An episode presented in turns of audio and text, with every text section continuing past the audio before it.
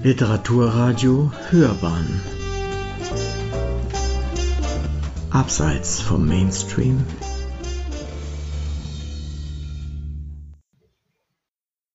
Ja, mein Name ist Matthias Püllmann. Ich bin Beauftragter für ähm, Sekten- und Weltanschauungsfragen der Evangelisch-Lutherischen Kirche in Bayern.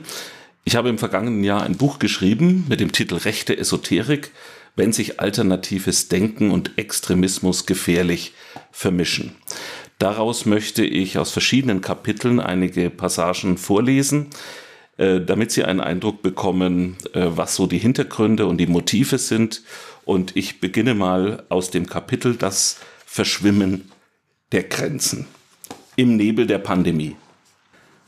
2020, 2021, die Jahre der weltweiten Pandemie, der großen Zumutung für die Bevölkerung. Drei Lockdowns gab es allein in Deutschland. Das Covid-19-Virus und seine Mutanten hatten die Welt seit Frühjahr 2020 fest im Griff. Die Zeit damals war geprägt von harten Maßnahmen der Regierung zur Eindämmung der Pandemie mit Kontakt- und Ausgangsbeschränkungen in einem bislang nie gekannten Ausmaß. Doch schon bald regte sich Widerstand. Eine kleine, aber lautstarke Minderheit opponierte stark gegen die staatlichen Hygienemaßnahmen. Die Corona-Rebellen und Querdenker organisierten in verschiedenen Städten Deutschlands Demonstrationen. Die größeren davon fanden in Stuttgart, Berlin, München und Leipzig statt. Die sich formierende heterogene Misstrauensgemeinschaft vereinte unterschiedliche Gruppen, Akteure und Milieus. In Deutschland gab es seither knapp vier Millionen Infizierte, rund 90.000 Todesfälle und unterschiedliche zeitlich versetzte Lockdown-Regelungen. Politiker mussten angesichts eines gefährlichen Virus verantwortliche Entscheidungen treffen, über die viel gestritten wurde. Virologen wurden zu besonders gesuchten Gesprächspartnern und Ratgebern. Daneben gab es Wissenschaftler, die Außenseiterpositionen vertraten, aber von Corona-Leugnern und Querdenkern zu maßgebenden Experten erklärt wurden. Eine alternative Gemeinschaft von Besserwissern begann sich unter den Corona-Kritikern herauszubilden. Neben Peace und US-Südstaatenflaggen waren auch viele Reichskriegsfahnen in Berlin und Leipzig zu sehen. Sie standen für äußerst unterschiedliche Anliegen. Altipis, Impfgegner, Esoteriker, Verschwörungsgläubige, Reichsbürger und Hooligans. Wie kam es zu dieser seltsamen Melange? Warum marschierten Esoteriker neben Rechtsextremisten und Reichsbürgern? Was vereinte diese unterschiedlichen Gruppen? Die Feindbilder Regierung und Staat dürfte dabei eine wichtige Rolle gespielt haben. Einen entscheidenden gemeinsamen Nenner stellten Verschwörungstheorien dar. Unterstellt wurde immer wieder, es gebe geheime Organisationen im Hintergrund, die ihre Weltregierungspläne unentdeckt verfolgen. Ins Fadenkreuz der Proteste gerieten die angebliche Pharmalobby sowie Einzelpersonen, die für die Pandemie verantwortlich gemacht wurden, wie zum Beispiel der Microsoft-Gründer Bill Gates sowie der ungarische Philanthrop und Holocaust-Überlebende George Soros.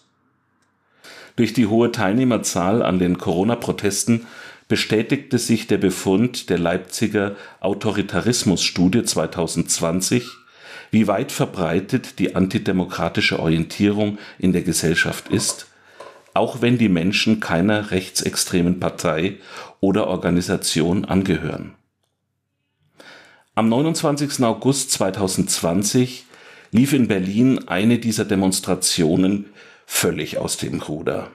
Beim sogenannten Sturm auf den Reichstag spielte Tamara Kirschbaum, Heilpraktikerin, Esoterikerin und Anhängerin des umstrittenen Yoga-Gurus Heinz Grill, eine Schlüsselrolle. Sie rief auf der Bühne von Staatenlos Info, einer Reichsbürgervereinigung, die rund 300 Demonstranten, die überwiegend dem rechtsextremen und verfassungsfeindlichen Spektrum zuzuordnen waren, dazu auf, die Treppen des Reichstags in Besitz zu nehmen. Sie schrie, wir schreiben heute hier in Berlin Weltgeschichte. Guckt euch um. Die Polizei hat die Helme abgesetzt. Vor diesem Gebäude, gemeint ist der Reichstag, und Trump ist in Berlin. Die ganze Botschaft ist hermetisch abgeriegelt. Wir haben fast gewonnen. Wir brauchen Masse. Wir müssen jetzt beweisen, dass wir alle hier sind. Wir gehen da rauf und holen uns heute, hier und jetzt, unser Hausrecht. Wir werden gleich diese komischen kleinen Dinger brav niederlegen und gehen da hoch und setzen uns friedlich auf die Treppe und zeigen Präsident Trump, dass wir den Weltfrieden wollen und dass wir die Schnauze gestrichen voll haben. Wir haben gewonnen. Kurz darauf setzten sich die Anwesenden in Bewegung und erklommen schnell die Treppe vor dem Reichstagsgebäude. Ganz vorne mit dabei waren der antisemitische und rechtsextreme Volkslehrer Nikolai Nerling und das Mitglied der organischen Christusgeneration Matthäus Westphal. Beide Videoblogger filmten die dramatischen Ereignisse vor dem Reichstag. Verschwörungsideologien bieten Berührungspunkte und Überschneidungen von rechtsesoterischem Gedankengut mit extremistischen Haltungen. Als Extremismus werden in der Regel Einstellungen und Bestrebungen bezeichnet, die sich am äußersten Rand des politischen Spektrums bewegen und den demokratischen Verfassungsstaat ablehnen. Wichtige Kennzeichen sind ein Freund-Feind-Denken, ein stark ausgeprägter ideologischer Dogmatismus und ein hohes Missionsbewusstsein, das Meinungspluralität und unterschiedliche Interessenslagen ablehnt. Ein wichtiges Kennzeichen für eine extremistische Haltung ist auch die Akzeptanz von Verschwörungstheorien. Auf dem Feld des gefühlten und öffentlich lautstark artikulierten Unbehagens lassen sich mehrere Akteure beobachten. Sie unterscheiden sich im Blick auf Professionalität und Vehemenz. So verbreitet der Sasekismus, das heißt Ivo Saseks Initiativen wie Organische Christusgeneration und KlarTV seit Jahren Verschwörungstheorien. Mittlerweile haben dessen Vernetzungsaktivitäten stark zugenommen. Die Hintergrundarbeit wurde systematisch ausgebaut. Dabei greift Zasek auf Elemente von QAnon zurück, eine digital auftretende Konspirationsbewegung aus den USA, in der eine Vielzahl unterschiedlicher antisemitischer Verschwörungsnarrative gebündelt wird. Hinzu kommen einzelne Protagonisten rechter Esoterik, die personell gut vernetzt als verschwörungsgläubige Superspreader in Erscheinung treten. Mit den Aktivitäten der Querdenkerbewegung wurden Verbindungslinien sichtbar, die zuvor in der Öffentlichkeit unbemerkt blieben. Die rechte Esoterik und ihr querfrontstrategischer Einfluss wurde in der Medienberichterstattung und in der Politik bis vor der Corona-Krise meist unterschätzt. Spätestens seit den Anti-Corona-Demonstrationen und nicht zuletzt durch die Querdenkerbewegung lassen sich unter den wichtigen Akteuren personelle Vernetzungen zwischen Esoterik und Extremismus beobachten. Dort zeigte sich eine ebenso seltsame wie bislang nicht gekannte Mischung. So versammelten sich Corona-Rebellen in München zu sogenannten Meditationsdemonstrationen. Unter den Teilnehmern fanden sich Waldorflehrer, 5G-Mobilfunkkritiker, Impfgegner, Heilpraktiker, Esoteriker und Yogalehrer. Der vermeintlich harmlose Eindruck wird überschattet von Verschwörungstheorien und rechtem Gedankengut, die von den Teilnehmenden der Hygienekundgebungen verbreitet werden.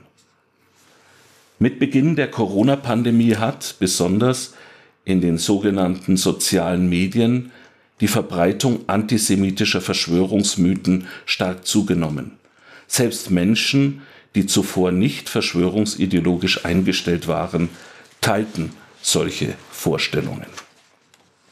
Es gibt strukturelle und inhaltliche Übereinstimmungen zwischen Verschwörungstheorien und Esoterik.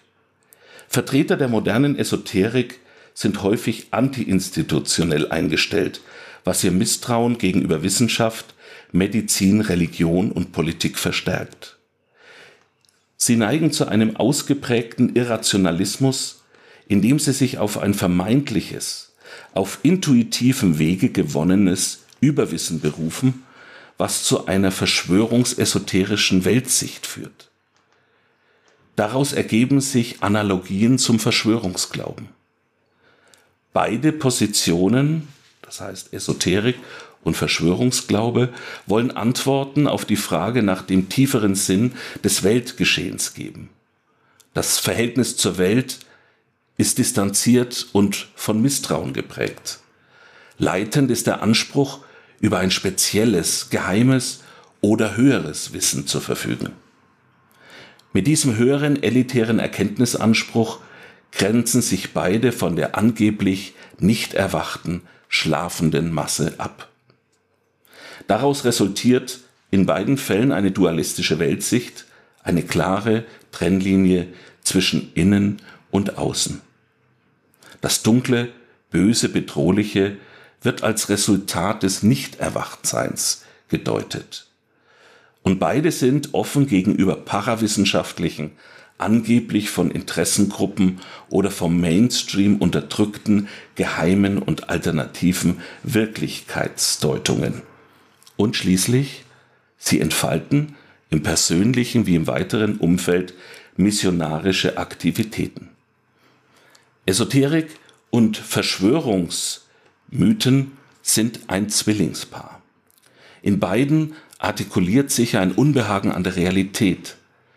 Treffen Esoterik und Verschwörungsmentalität an Orten wie den Protesten gegen Covid-19 Maßnahmen aufeinander, erwächst ein Gefahrenmoment.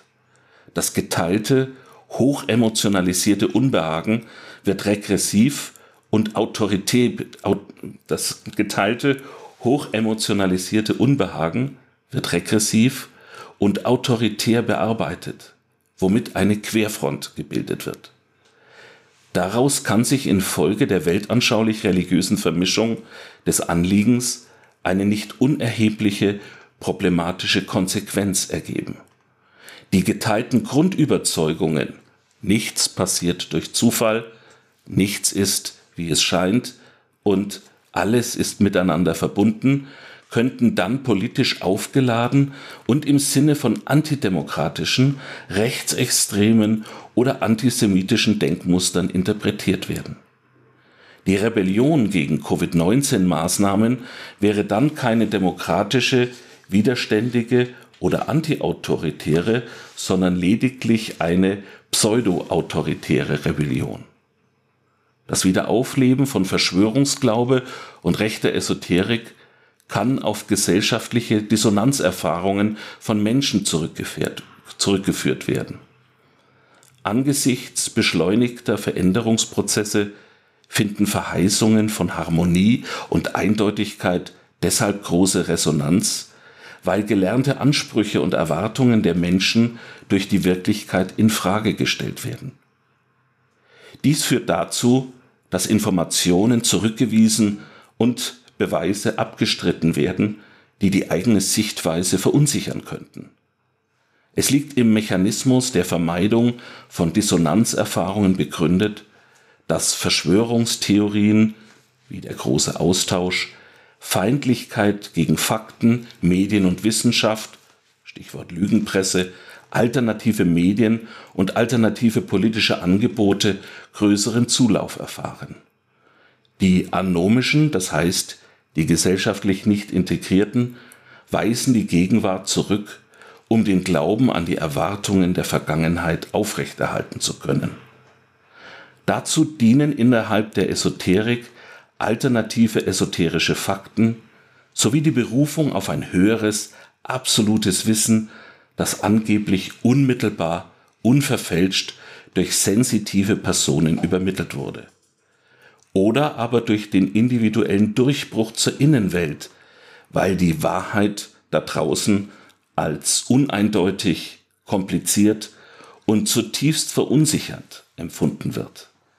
Als alternative, dezidiert esoterische Wissensgeschichte schafft man sich so einen eigenen Überzeugungskosmos, der durch immer neue esoterische Erkenntnisse und alternativ spirituelle Wissensgeschichten selbstreferenziell ausgestaltet wird.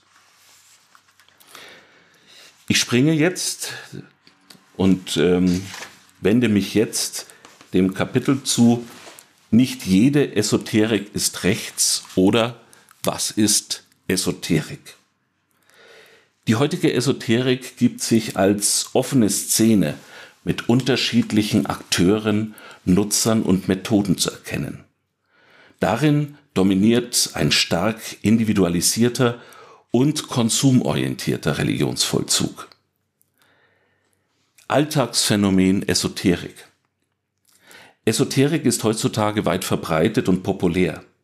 Sie ist ein Alltagsphänomen unserer Gesellschaft geworden und in nahezu allen Lebensbereichen präsent. Ihre Angebote versprechen Heilung, neue Spiritualität, neue Erkenntnisse, Lebensfreude, inneres Wachstum und ganzheitliches Wohlbefinden.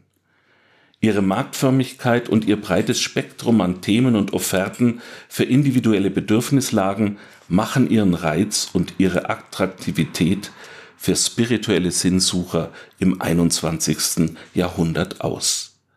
Entdeckungs- und experimentierfreudig bauen heutige Sinnbastler vieles aus unterschiedlichen religiös-weltanschaulichen Angeboten zu einer dem jeweiligen Grundbedürfnis entsprechenden Bricolage zu einer höchst privaten Glaubenswelt zusammen. Das Ergebnis ist häufig ein konsumorientierter, individualisierter Synkretismus. Das Angebot an Ratgeberliteratur und Spiritualität ist groß. Genaue Zahlen über die Verbreitung und die Resonanz von Esoterikangeboten sind schwer zu ermitteln. Es gibt lediglich Schätzungen. Vor rund zehn Jahren ging der Zukunftsforscher Eike Wenzel für den spirituellen Sinnmarkt von einem geschätzten Jahresumsatz von etwa 25 Milliarden Euro jährlich aus. Die Umsatzanteile von Büchern unter dem Stichwort Spiritualität betrugen für Esoterik knapp 38 Prozent, gefolgt von Lebensdeutung, altes Wissen und alte Kulturen, östliche Weisheit sowie Astrologie. Mehr als eine Million Titel und Devotionalien listete im Frühjahr 2021 ein namhafter Internethändler zum Thema Esoterik auf. Diese Indizien deuten an, wie groß das Angebot und die Verbreitung von esoterischen Praktiken in unserer Gesellschaft sind. In der Esoterik geht es um Erkenntnisse, die nur Eingeweihten zugänglich sind. Der Begriff bezeichnet unterschiedliche Strömungen und weltanschauliche Richtungen, die sich in Lehre und Praxis auf höheres Wissen berufen und dient als Sammelbezeichnung für Auffassungen, die vom naturwissenschaftlichen und aufklärungsorientierten Denken abweichen. Davon ist die zeitgenössische Esoterik seit den 1970er Jahren besonders geprägt. Ihr besonderes Charakteristikum liegt in ihrem Erkenntnisanspruch und Erkenntnisoptimismus. Häufig wird dieses höhere Wissen als neues Bewusstsein, Intuition, Inspiration, Channeling oder übersinnliche Erkenntnis bezeichnet. Dadurch soll das rationale Denken erweitert und vertieft werden. Vertreter dieses höheren Erkenntnisanspruchs berufen sich auf alte geheime Überlieferungen, Offenbarungserlebnisse, Jenseitskontakte zu höheren Wesenheiten oder aufgestiegenen Meistern, Erzengeln und höheren Bewusstheiten. Das heißt, bei Esoterik handelt es sich um einen Sammelbegriff für eine Vielzahl unterschiedlicher weltanschaulich-religiöser Bewegungen, die auf intuitiv sensitiven Wege einen besonderen Erkenntnisanspruch erheben. Ich springe jetzt in ein anderes Kapitel, wo es natürlich sehr stark um das Verhältnis geht von Verschwörungsglaube und ähm, Esoterik. Vor allem in der freien Esoterik-Szene zeichnen sich seit den vergangenen Jahren neue Entwicklungen ab. Dabei treten die Berührungsflächen und inhaltlichen Schnittmengen zwischen Esoterik und Rechtsextremismus besonders hervor. Woraus erklärt sich die Offenheit der Esoterik für Extremismus und rechtes Gedankengut.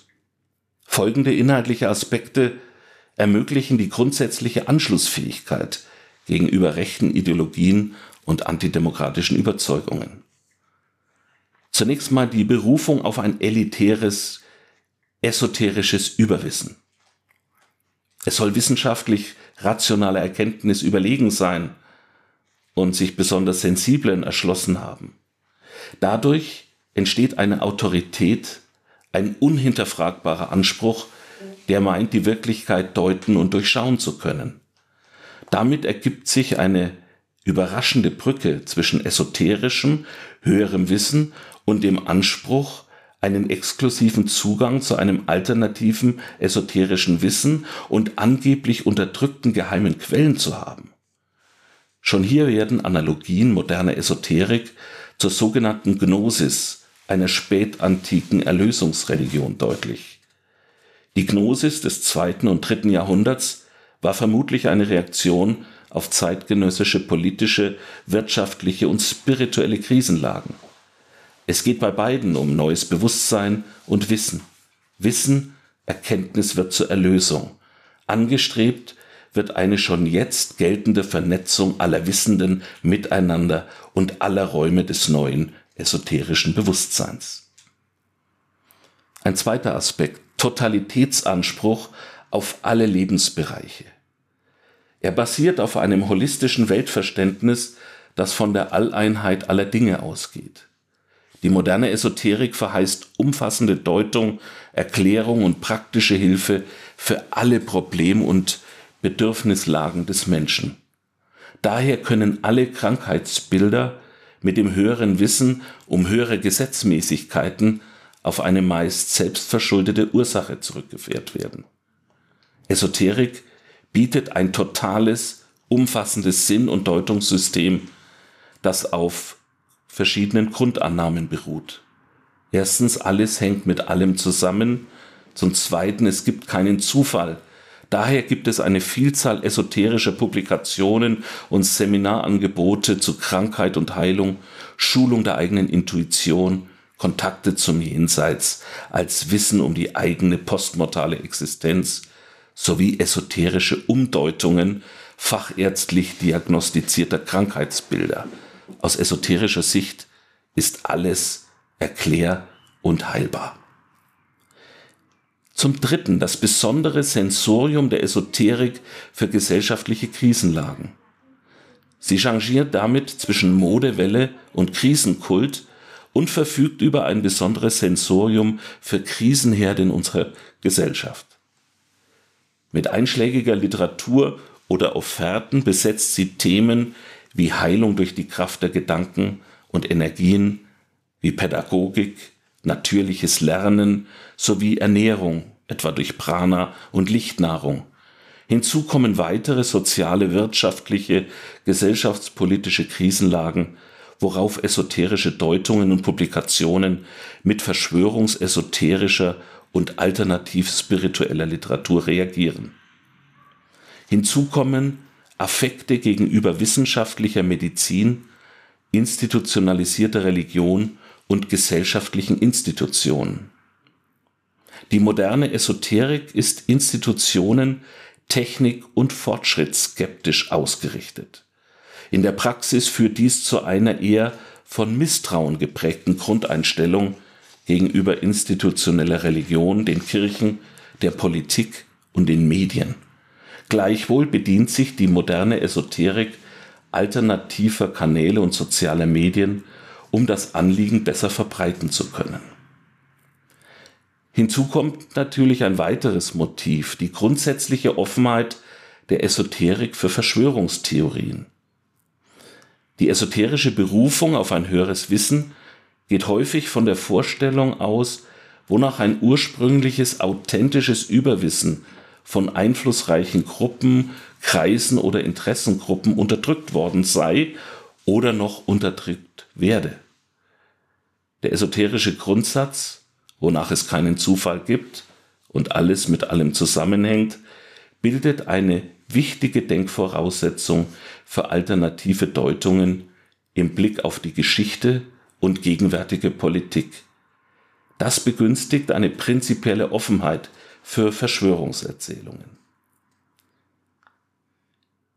Ein weiteres Moment, esoterische Deutungen wie auch Verschwörungsideologien neigen zu einem Schwarz-Weiß-Denken.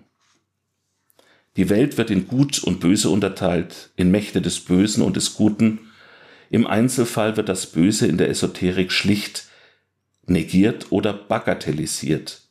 Oder es wird mit dem Zustand des Nichterleuchtetseins gleichgesetzt. In diesem Zusammenhang kann auf den Umgang der Esoterikszene mit den Terroranschlägen vom 11. September 2001 in New York verwiesen werden. Neben vielfältigen Verschwörungstheorien gab es verharmlosende und zynische Deutungen. Das Böse wurde darin verschwiegen oder generell ignoriert. Viele esoterische Deutungen verharmlosten den tausendfachen Mord. Häufig fehlt es an Empathie und Mitgefühl für die Getöteten und Trauernden. Ebenso vermisst man die Klage über den sinnlosen Verlust wertvoller Menschenleben. Gerade zynisch und menschenverachtend erscheinen esoterische Deutungssysteme, nach denen die Opfer der Terroranschläge quasi aus eigener Wahl Teil des Horrorpotenzials wurden, weil sie wie alle weitermachten und nicht zur Umkehr bereit waren. Hinzu kommen natürlich noch westliche Karma- und Reinkarnationsideen. Sie stehen in der Gefahr, aus Opfern Täter zu machen. Im Mai 1998 wurde der Berliner Reinkarnationstherapeut und esoterische Schriftsteller Tom Hockemeyer, Pseudonym Truzzardo, wegen Volksverhetzung, Beleidigung und Verunglimpfung des Andenkens Verstorbener zu einer Geldstrafe verurteilt. Außerdem darf sein 1996 veröffentlichtes Werk Jedem das Seine nicht mehr vertrieben werden. Hockemeyer geht in seinem Werk von der Überzeugung aus, dass die gesamte Weltgeschichte karmisch vorherbestimmt sei und der Holocaust aufgrund einer höheren karmischen Gerechtigkeit erfolgt sei. Als Beweis dienten ihm Erlebnisschilderungen von Menschen, die in frühere Leben zurückversetzt wurden. Der Glaube an die Gültigkeit eines strengen Karma-Gesetzes, wonach jeder das, was er anderen an Leid antut, in künftigen Existenzen an sich selbst erleben wird, ist nicht nur eine Grundüberzeugung des esoterischen Menschenbilds, sondern eignet sich offenbar gleichzeitig und auch in besonderer Weise zur Verharmlosung oder Rechtfertigung narzisstischer Verbrechen. Ich springe und gehe jetzt in das Kapitel, aus dem ich einige wenige Seiten nur lese, äh, es beschäftigt sich mit den rechtsesoterischen Superspreadern. Da geht es vor allem um die Verbreitungswege und Vernetzungen. Esoterische Spiritualität begegnet dem Beobachter eher individualistisch, konsumorientiert, privat, unpolitisch. Seit Mitte der 1990er Jahre zeichnet sich jedoch mit thematischen Büchern und Internetangeboten ein neuer Trend ab. Seit Mitte der 1990er Jahre sind es vor allem Einzelpersonen, die verlegerisch und oder publizistisch in Erscheinung treten. Sie sind die Meinungsführer und Stars in der rechtsesoterischen Szene, etwa Jan Udo Holey, der sich das Pseudonym Jan van Helsing zugelegt hat. Größere und kleinere esoterische Verlage fördern und bedienen den wachsenden rechten Trend in der Esoterik, der zunehmend mit verschwörungsesoterischer und antidemokratischer Literatur versorgt und gefördert wird. Eigene Videoplattformen und Internet-TV-Formate verbreiten rechtsesoterisches Gedankengut und sind Bühne und Umschlagplatz dieses Gedankengutes. Esoterik- und Ufologie-Anhänger haben schon länger rechtsesoterisches Gedankengut in ihre Programme aufgenommen. Dabei spielen Treffpunkte und Umschlagplätze eine wichtige Rolle, wie etwa der Regentreff im niederbayerischen Regen oder der Chiemgau-Treff. Dort ergeben sich vielfältige Kontakt- und Vernetzungsmöglichkeiten. Mit der Corona-Pandemie haben rechtsesoterische Aktivitäten mit verschwörungsideologischer Publizistik und der Bildung von personellen Vernetzungen und Querfrontstrategien erkennbar zugenommen.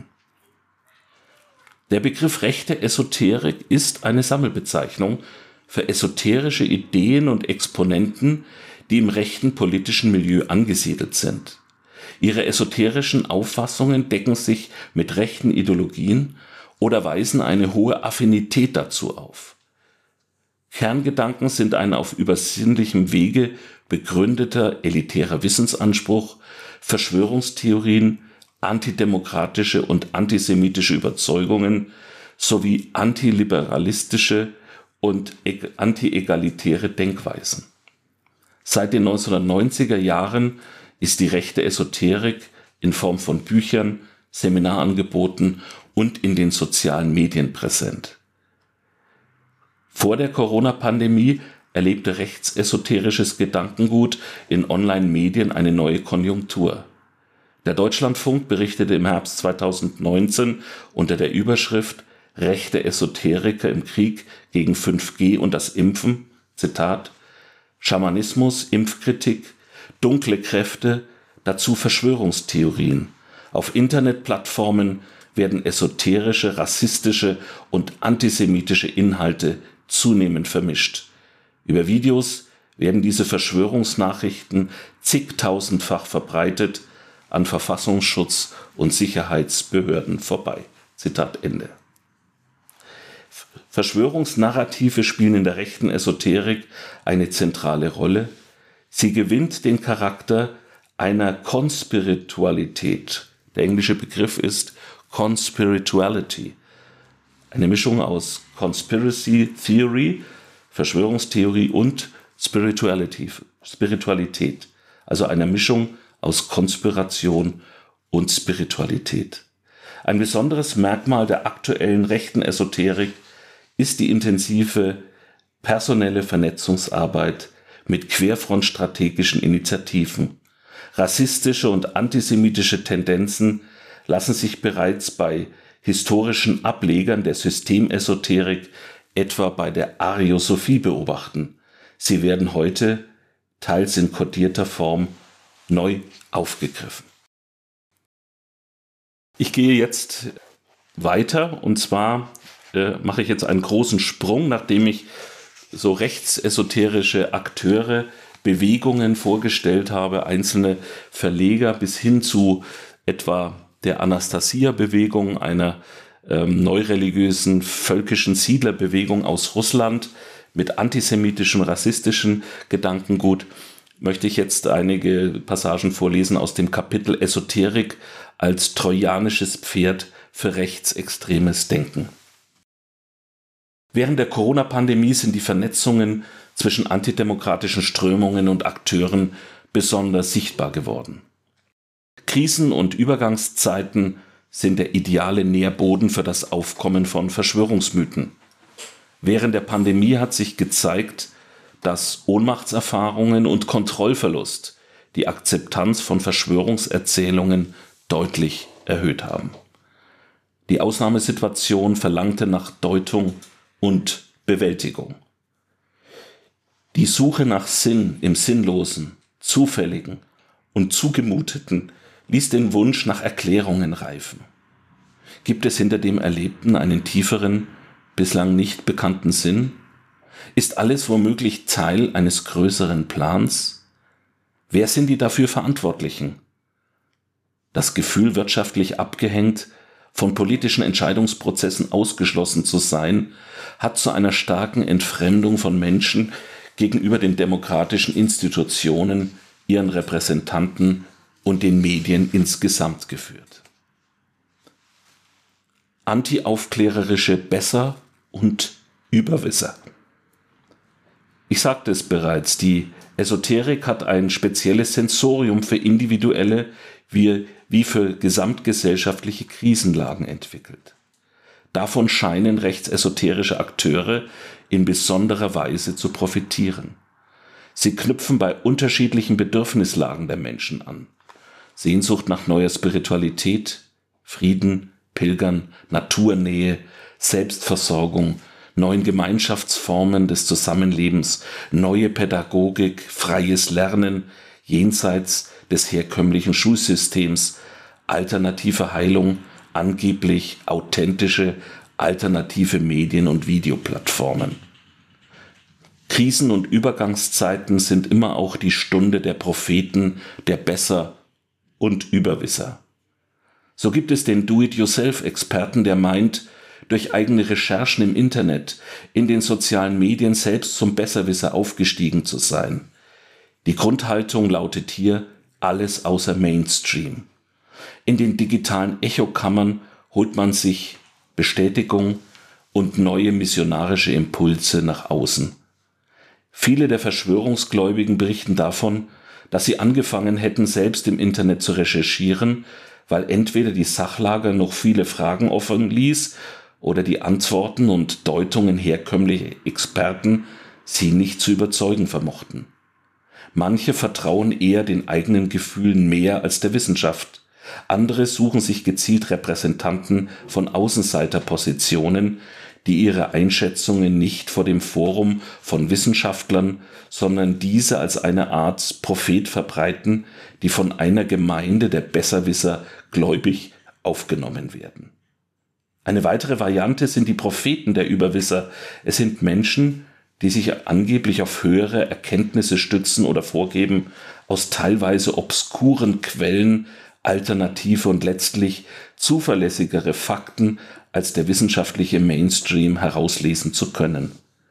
Gerade im rechtsesoterischen Spektrum sammelt sich eine Gemeinde der Überwisser, die in fiktionale Paralleluniversen von Präastronautik, Reichsflugscheiben und Verschwörungsmythen eintauchen.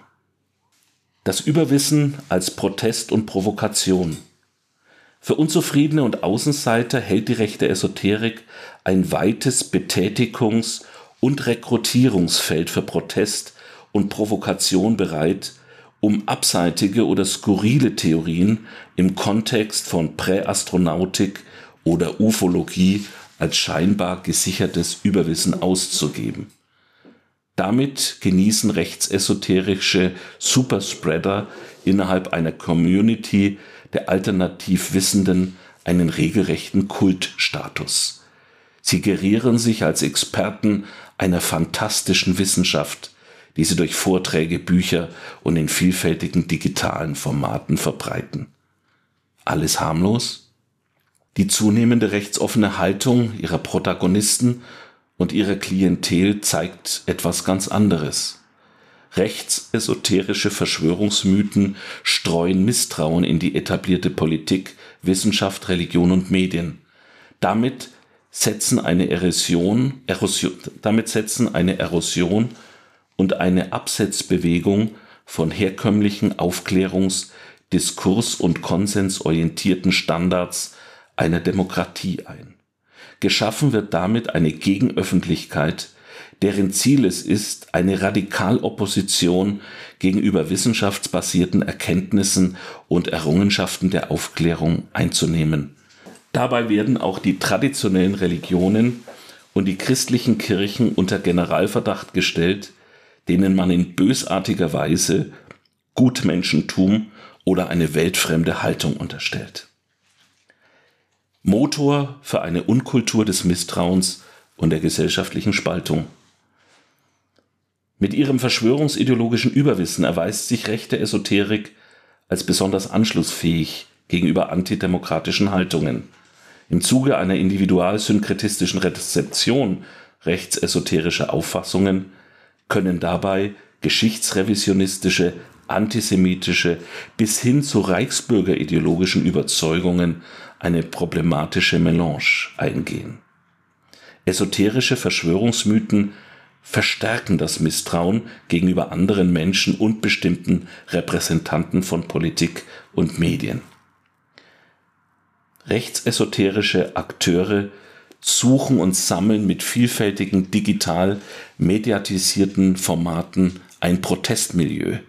Spirituell Suchende werden mit esoterischen Themen angelockt und zunehmend mit antidemokratischen, antisemitischen und verschwörungsideologischen Inhalten politisiert.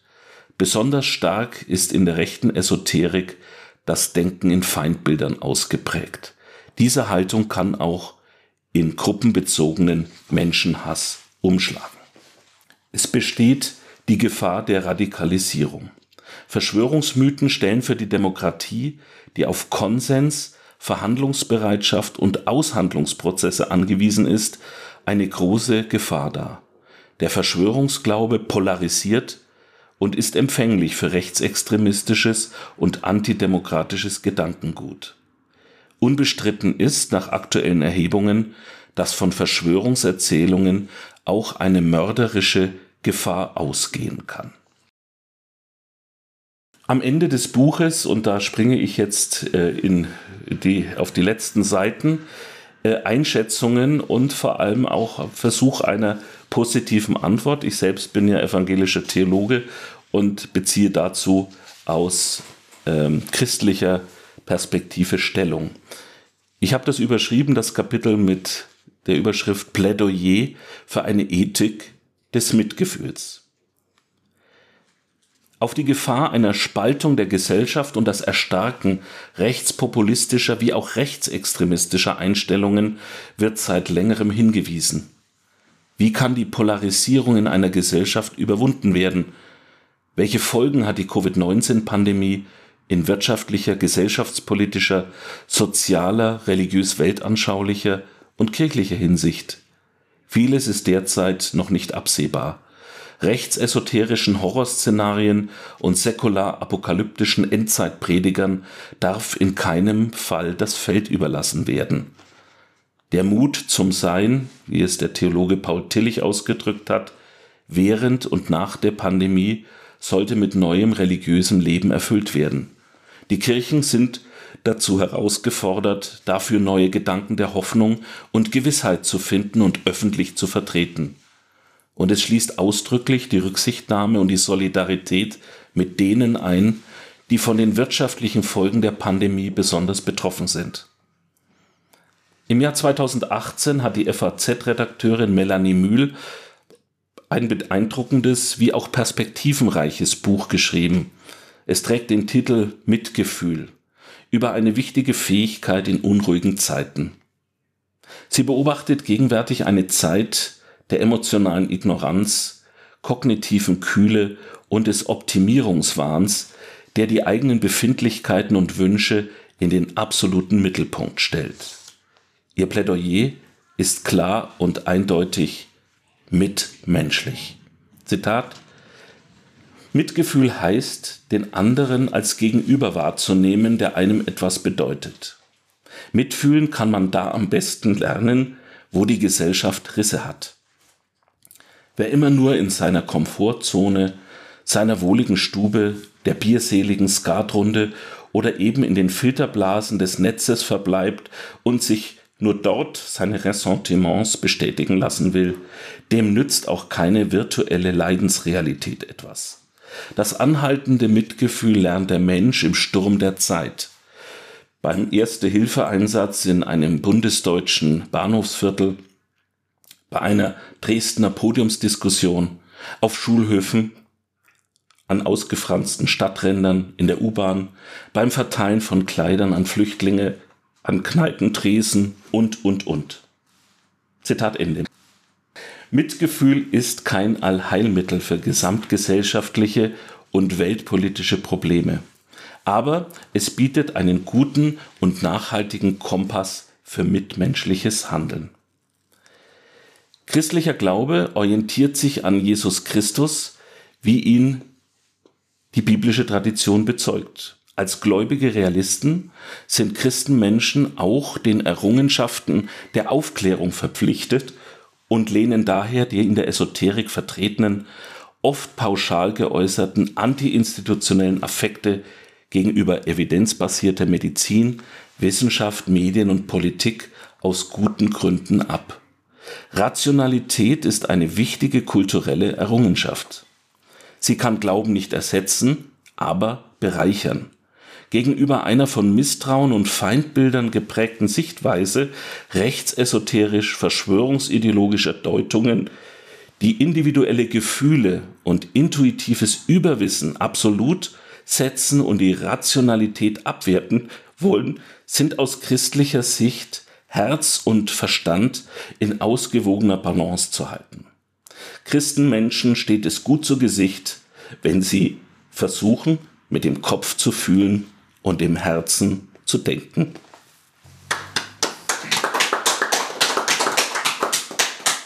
Herzlich willkommen zu einer neuen Podcast-Folge von Hörbahn on Stage. Ich bin Uwe Kulnig und mein Gast bei Literaturradio Hörbahn ist Matthias Pöllmann. In dieser Sendung geht es um das Sachbuch Rechte Esoterik, wenn sich alternatives Denken und Extremismus gefährlich vermischen. Ich möchte von ihm erfahren, was es mit rechten Esoterikern auf sich hat, wer sie sind und ob sie gefährlich sind und für wen. Außerdem interessieren mich die Tätigkeiten und der Mensch Matthias Pöhlmann. Herzlich willkommen bei der 76. Hörbahn on Stage. Ich freue mich sehr, dass Sie nun endlich, nachdem wir die Sendung ja doch verschoben haben im letzten Jahr, dass wir uns endlich treffen können. Da bin ich sehr froh drum. Schön, dass Sie da sind. Vielen Dank, Herr König, für die Einladung. Schön hier zu sein.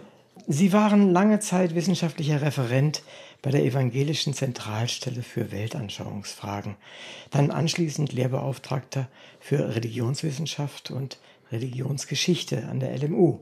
Da sind Sie auch, glaube ich, jetzt noch tätig. Mhm. Und Sie sind Kirchenrat. Nun sagen Sie mir, was macht ein Kirchenrat? Kirchenrat ist ein Titel ohne Mittel. Also das heißt, äh, es ist äh, von der Landeskirche ein Titel, um nach außen hin zu signalisieren, dass man vielleicht doch irgendwie was Wichtiges zu sagen hat. Aha, okay. Ja. Ist kein schlechter Titel, aber ja. wenn da keine Mittel dran hängen, ist ja. eher, schwach, eher schwach. Sie haben es vorhin schon leise angedeutet und in, in Euro ausgedrückt. Ich möchte es mal in Prozent äh, der betroffenen Menschen ausgedrückt haben. Was denken Sie, wie viele Menschen in Deutschland sind von Esoterik, allgemein Esoterik betroffen, involviert? Genaue Zahlen sind da nicht bekannt. Es geht da um Schätzungen. Ja. Ich mache das manchmal äh, bei Vorträgen, dass ich dann frage, wer kennt denn jemanden in seinem Freundes-, Bekannten-, Familienkreis, der sich mit Esoterik beschäftigt? Und da heben meistens fast alle die Hand. Als Naturwissenschaftler ist das für mich natürlich eine Katastrophe. Ja, also eine völlige Katastrophe, weil dann denke ich mir immer, und Sie haben es ja auch angesprochen, war die Aufklärung dann völlig umsonst. Ja, und ist all das, wir, wir basieren mit all unserem täglichen Leben zu 80 Prozent sicherlich auch wieder auf Technik und Wissenschaft, Naturwissenschaft. Mhm. mhm. Und trotzdem dieses Missverhältnis. Ein bisschen was haben Sie gesagt, warum es so ist, aber hat die Aufklärung tatsächlich verloren und hat die Wissenschaft verloren? Das denke ich nicht. Äh, die Menschen heute äh, bewegen sich in ganz unterschiedlichen Welten. Also das beobachte ich. Man hat ja so gemeint, äh, die Aufklärung hat den Aberglauben ausgetrieben. Dem ist ja längst nicht so, sondern Menschen heute bewegen sich ganz elegant zwischen den Welten. Also das heißt, es kann sein, dass man eben wirklich High-Technologie, Hochtechnologie verwendet, Computer, äh, Handy und dann aber eintaucht in eine verzauberte Welt der Elfen, der Energien, der Engel. Also das scheint für viele Menschen kein Widerspruch zu sein.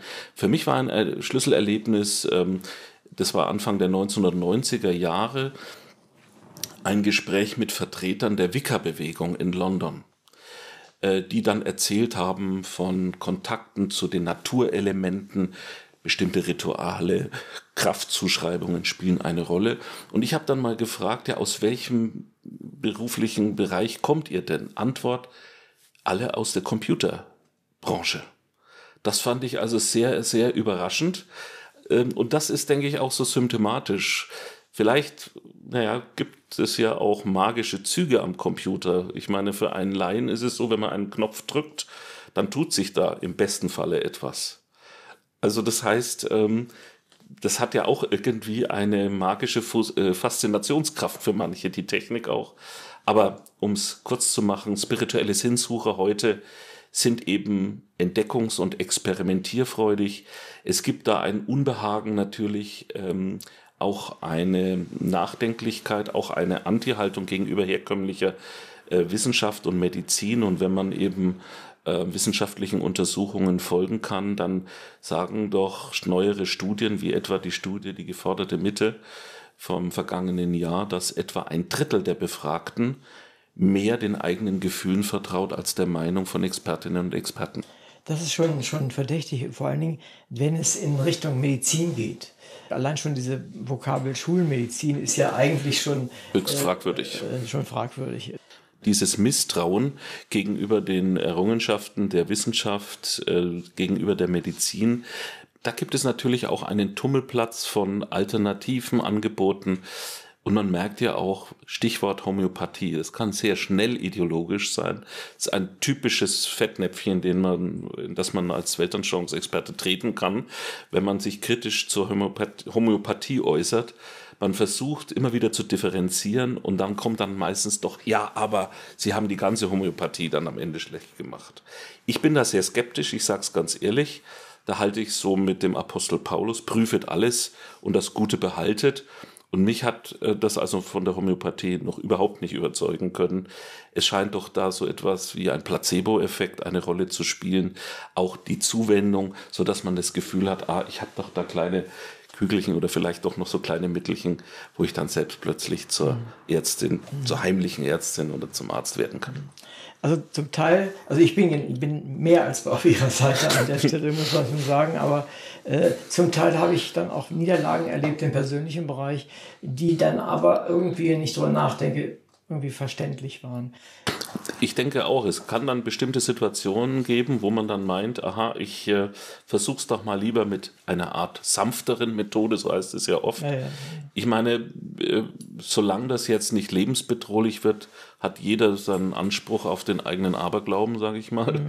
Ähm, aber es gibt natürlich auch Angebote, wenn es um Leben und Tod geht, äh, womit man nicht spaßen darf. Also das erlebe ich auch in der Beratung. Ich mache ja auch mhm. Beratungsarbeit.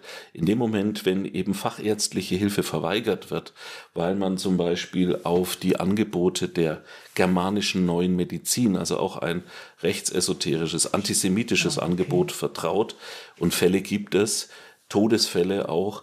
Also da ähm, äh, ist das höchst problematisch und höchst gefährlich und wie gesagt mit tödlichen Folgen mhm. verbunden. Mhm. No. Verstehe schon.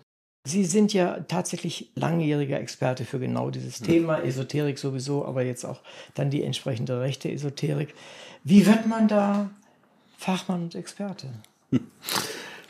Mich hat äh, das Thema Weltanschauungsfragen und das Thema, was glauben andere Menschen, schon immer fasziniert äh, weil ich neugieriger Mensch bin und das war schon während des Studiums so, dass dann im Studentenwohnheim plötzlich an der Tür geklopft wurde und da standen die Zeugen Jehovas vor der Tür. Da dachte ich mir, habe ich schon gehört, aber mich hat es interessiert, was glauben die und vor allem, was antworte ich denen. Mhm. Ähm, und so kam es dann zu der Beschäftigung und für mich immer wieder spannend und herausfordernd, ist es, solche Veranstaltungen, Seminare auch zu besuchen, Kongresse, ähm, um auf, einfach auch mitzubekommen, wie ticken die Menschen dort, ähm, was verbindet die, was suchen die dort und was meinen sie dort auch zu finden. Ähm, und das ist natürlich eine unheimlich spannende Geschichte. Mit diesem Thema beschäftige ich mich ja schon seit Jahrzehnten. Freunde sagen schon immer, sag mal, ist das nicht auf Dauer langweilig und so? Und ich muss sagen, nein, überhaupt nicht. Es ist ja, ich möchte sagen, mein Hobby. Und es ist immer wieder neu, weil man eben mit Themen konfrontiert wird, die natürlich auch herausfordernd sind, ähm, auch für den eigenen Glauben, um damit sozusagen auch dialogisch und vor allem auch kritisch auch damit umzugehen. Mhm. Und ähm, insofern ist das und bleibt es ein spannendes Thema. Ja, wir hatten es ja vorhin im Vorgespräch schon, die Vokabel, es gibt nichts, was es nicht gibt. Und das ist natürlich schon überraschend, was es alles gibt. Ja, ja, also, ja. Äh, wenn ich mir überlege, äh, ich hatte vor dem Pandemiebereich und vor äh, den Vorkommnissen ums Weiße Haus, hatte ich nichts von QAnon gehört, muss ich ehrlich gestehen. Und als ich das dann hörte, das hat mich schon sehr interessiert. Ja, und ich frage mich, das ist ja nun wirklich aus meiner Sicht hanebüchner Unsinn. Wie, wie können Menschen das glauben? Sind die alle so ungebildet oder völlig unkritisch? Ich denke, das kommt beides zusammen. Also es gibt auf der einen Seite zunächst mal auch die Suche nach einfachen Antworten. Also diese, gerade diese QAnon-Ideologie, sie ist mir das erste Mal auch hier in München bei der Anti, äh, sozusagen äh, Corona, bei den Corona-Protesten mhm. äh, Anfang Mai 2020 begegnet auf dem Marienplatz. Damals gab es die Querdenker noch nicht so in organisierter Form. Und da fiel mir auch schon auf, auf vielen Transparenten diese QAnon-Symbolik. Also Q, dann äh, diese Abkürzung Where we go one, we go all, mhm. eine für alle, alle für einen. Ähm, und für mich ähm, ergibt sich so der Eindruck, das ist im Grunde eine Container-Verschwörungserzählung. Das heißt, da kann man eben unheimlich viele Verschwörungserzählungen hineinpacken. Äh, die Politisierung, und das sind ja eigentlich drei Elemente, die eine Rolle spielen. Einerseits, es gibt so etwas wie einen tiefen Staat, zum Zweiten, äh, Kinder würden entführt von, vom Establishment, von äh, elitären Gruppen gefangen gehalten. Ihnen würde das ähm, Verjüngungselixier Adrenochrom entnommen und Donald Trump als Erlöser. Ja.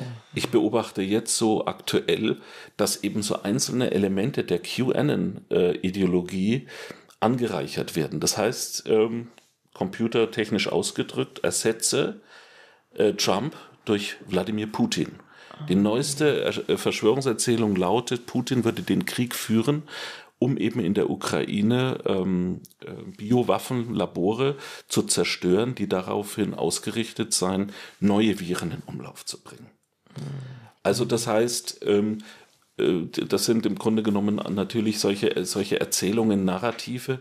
Und gerade bei QAnon ist mir aufgefallen, es sind natürlich auch ältere Verschwörungserzählungen, etwa die jüdischen Ritualmordlegenden. Ja, genau, genau. Ähm, so betrachte ich ähm, QAnon als einen antisemitischen Weltanschauungsextremismus. Ähm, und er scheint für manche Menschen oder diese Inszenierung von QAnon, das spielt sich ja alles in der digitalen Welt ab, äh, so ergibt sich eine digitale Mitmach-, Rätsel- und Dechiffriergemeinschaft. Das sind gerade Menschen, die sich vielleicht abgehängt fühlen im normalen Leben und jetzt so ein Betätigungsfeld haben und so den Eindruck haben, ich bin doch wichtig. Ich bin jetzt Teil der aufgewachten Elite. Ich bin erwacht. Und äh, damit kommt natürlich auch eine, eine religiös-spirituelle Komponente mit hinein. Ähm, Teil einer aufgewachten Elite zu sein. Also das steigert das Selbstwertgefühl. Und in dem Moment, wenn man dann natürlich auch ein Schwarz-Weiß-Denken hat, dann weiß man auch, wer der Feind ist.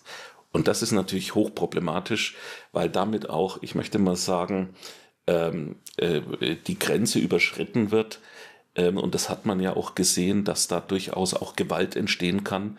Denken wir an den Sturm auf das Kapitol wo äh, auch Menschen mhm. umgebracht wurden. Ähm, und wenn das Feindbild dann so mächtig wird, wird dann irgendwann Gewalt auch als legitimes Mittel betrachtet. Mhm. Und ich glaube, dass eines der großen Probleme ist, dass das eben keine so kleine Gruppe ist, sondern mhm. das ist ja eine, ich will nicht gleich sagen Massenbewegung, aber eine recht große Bewegung, die auch durchaus aus Amerika hierher geschwappt ist. Und an, dem, an der Stelle habe ich nur ein bisschen Einblick in, in die USA und äh, hier in Deutschland ein bisschen. Wie sieht das mit dem Rest von Europa aus? Wir haben England und Frankreich und Italien. Haben Sie da äh, Informationen, ob die das auch importiert haben?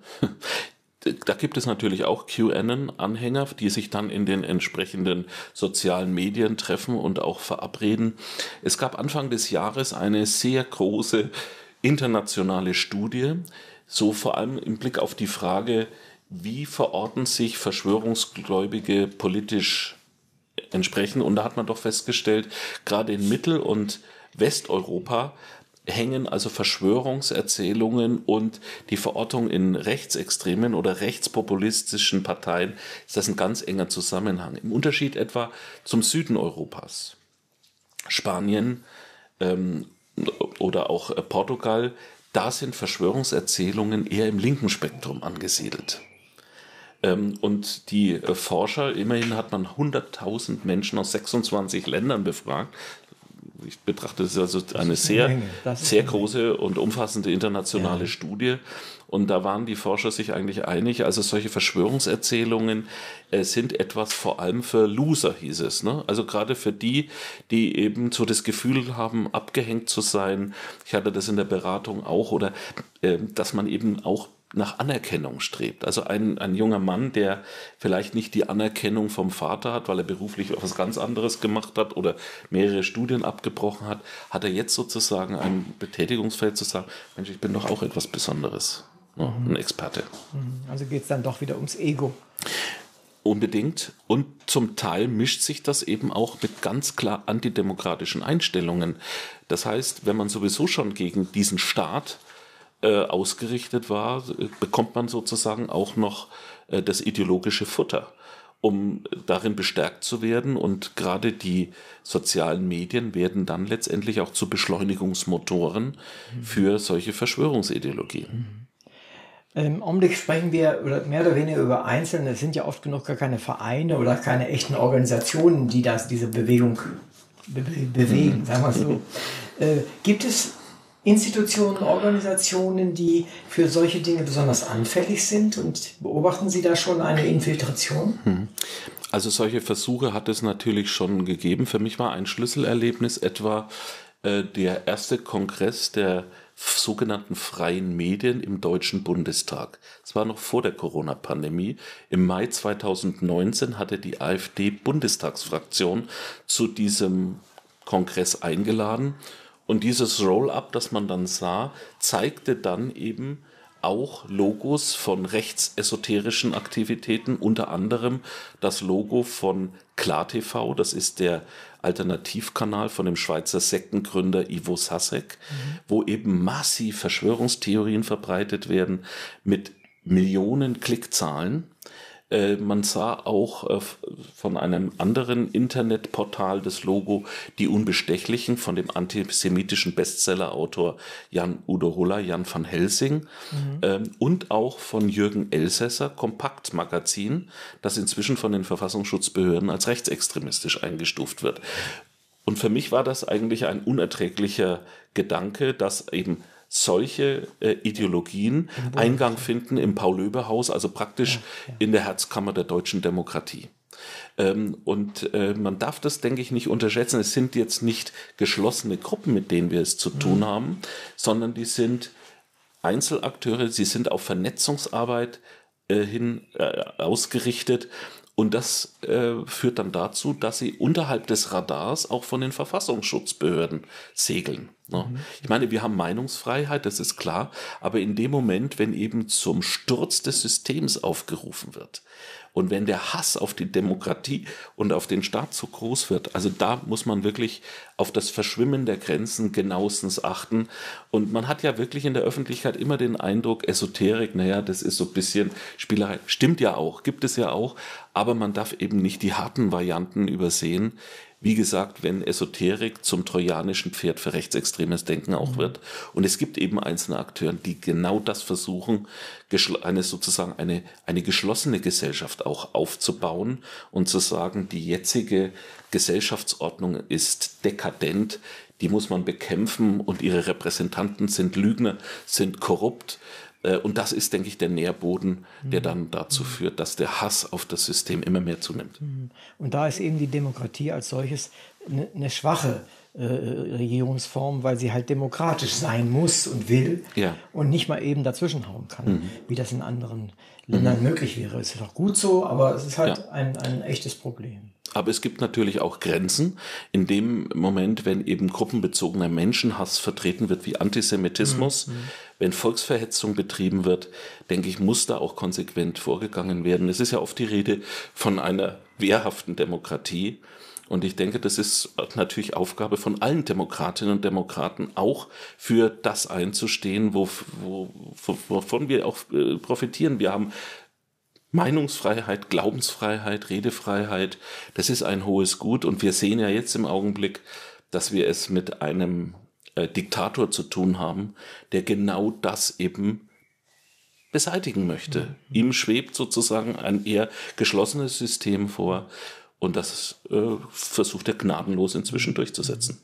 Also ich habe immer so den Eindruck, er lebt irgendwie in seinen Vorstellungen äh, Ende des Mittelalters irgendwie. Und da hat man solche Dinge einfach gemacht und, und Nachbarn ja. ausgerottet und, und überfallen. So ja, es ist sozusagen, ja, ich bin jetzt natürlich kein Psychologe, da könnte man sicherlich andere fragen, aber so diese äh, Sehnsucht danach wieder, das alte Zarenreich oder die alte UdSSR ja, wieder zu so. beleben. Ne? Man muss gar nicht so weit nach hinten genau, gehen. Genau, ne? und äh, dass man eben sagt, äh, und dann noch mit Unterstützung von dem orthodoxen Patriarch Kirill, der sozusagen auch noch die religiösen Weihen dieses Denkens gibt. Ja. Und ich denke, es ist auch kein Zufall, dass Putin gerade im Zusammenhang der rechten Esoterik auch ein sehr hohes Ansehen genießt. Mhm. Er wird im Grunde genommen als der große Wohltäter dargestellt.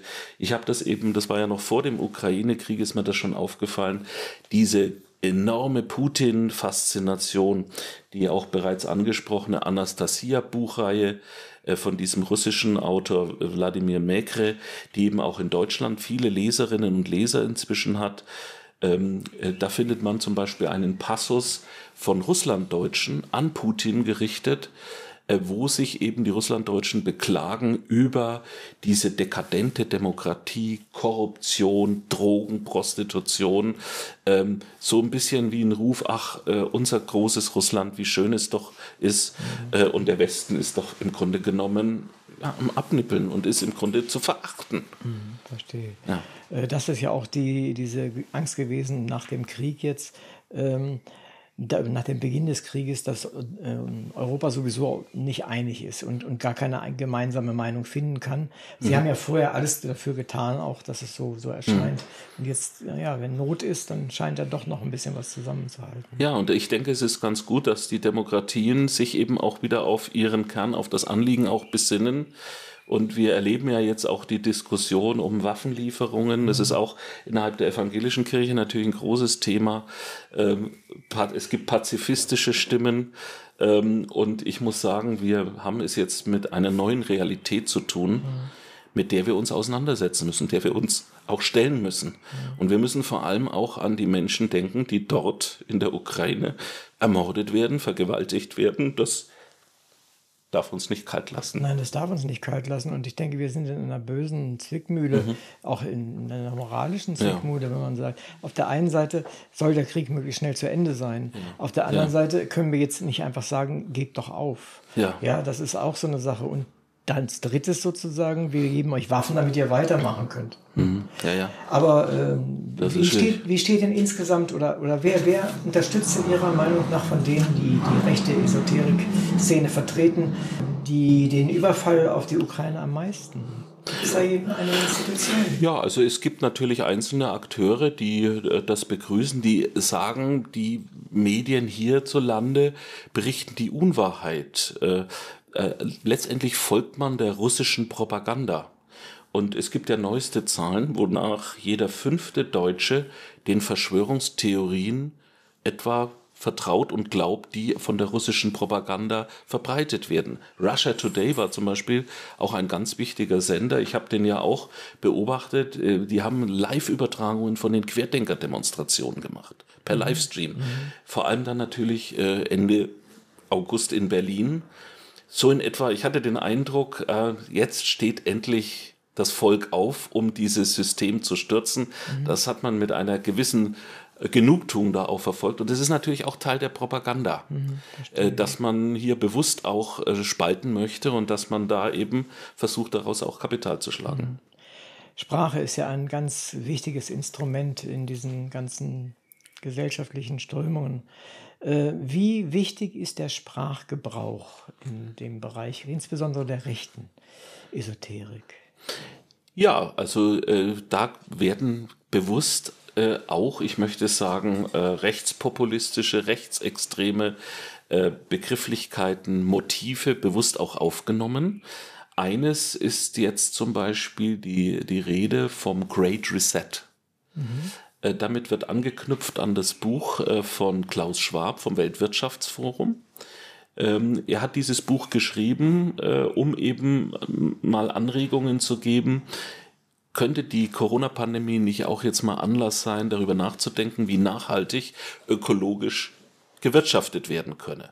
Daraus machen jetzt Verschwörungsideologen die Erzählung, äh, die ganzen Maßnahmen seien jetzt darauf ausgerichtet, das System herunterzufahren, wie beim Computer, den man herunterfährt, Reset-Knopf drückt, drückt und dann die neue Welteinheitsregierung, die neue Weltordnung errichtet wird. Mhm. Die Transparente habe ich hier in München auch öfter gesehen. Das ist sozusagen ein ganz äh, großes Thema. Und in meinem Buch erwähne ich auch äh, etwa Alexander Dugin, ein ganz wichtiger Vordenker äh, der neuen Rechten und der auch in der rechten Esoterik sehr stark rezipiert wird. Er äh, hat sich auch geäußert jetzt zu dem Ukraine-Krieg. Er sagt, endlich wird jetzt Krieg geführt gegen dieses liberale System, äh, das also Homosexualität duldet, äh, Genderismus und anderes mhm. mehr. Ja. Und da ist die Rede sozusagen von einem Eurasismus, also Neo-Eurasismus. Das heißt also, dass der, dass Mitteleuropa sich jetzt eben stärker mit äh, äh, Russland und mit Asien verbinden soll gegen diese Westbindung. Mhm. Äh, es ist für mich immer sehr erstaunlich, dass so gut wie alle aller Menschen, äh, gesunder Menschenverstand, was wir so sagen, mhm. ja, was wir da meinen, jeder ein bisschen was anderes, aber im Prinzip, denke ich, wissen Sie, wovon ich spreche, vollständig über Bord geworfen wird bei solchen Diskussionen.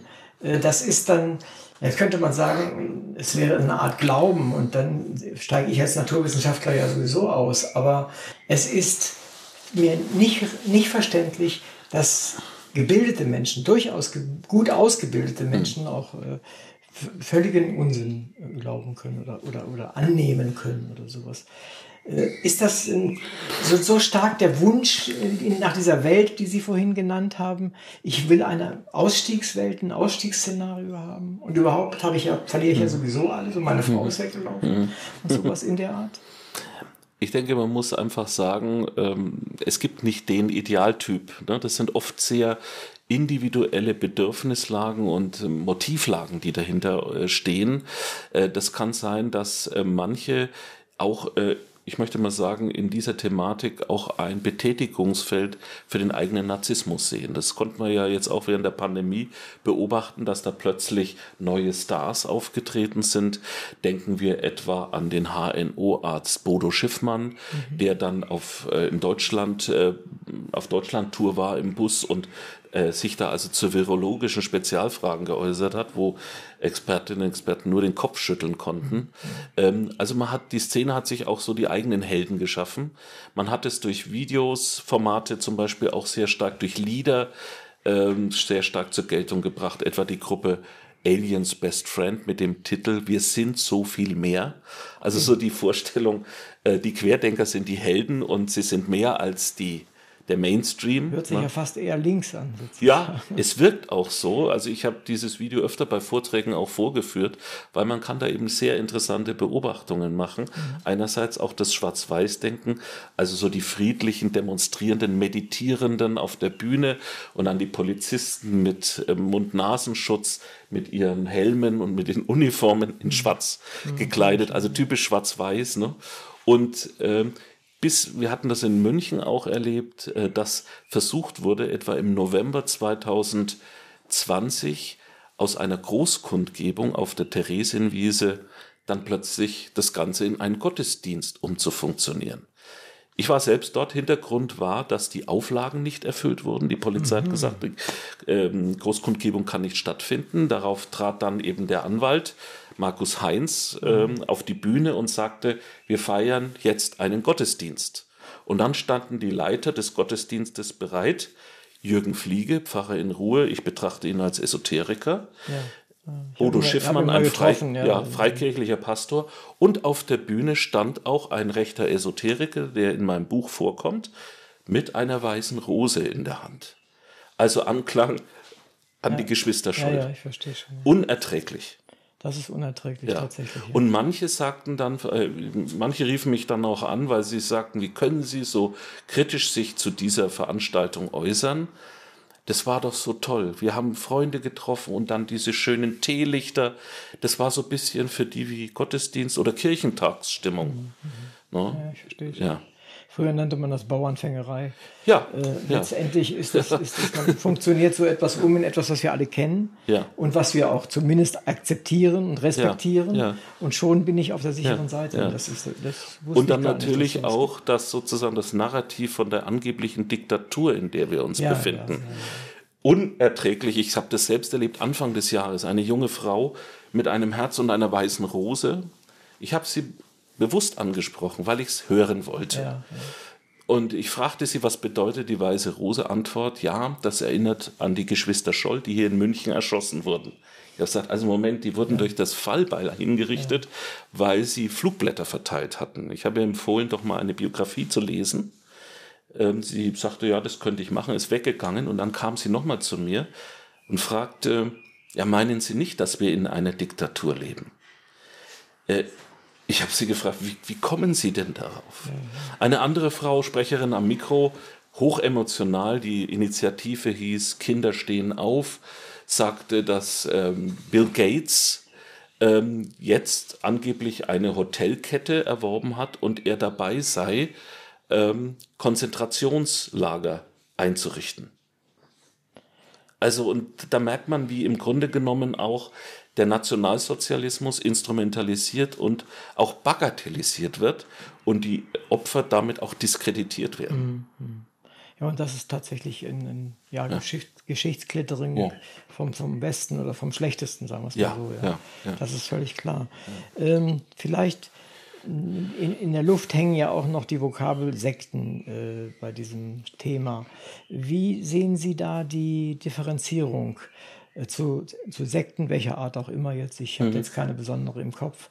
Und dem, was wir gerade diskutieren. Der Begriff Sekte ist ja sehr umstritten. so. Ja, deswegen war ich auch vorsichtig. Genau, das ist ähnlich wie bei dem Begriff Verschwörungstheorie.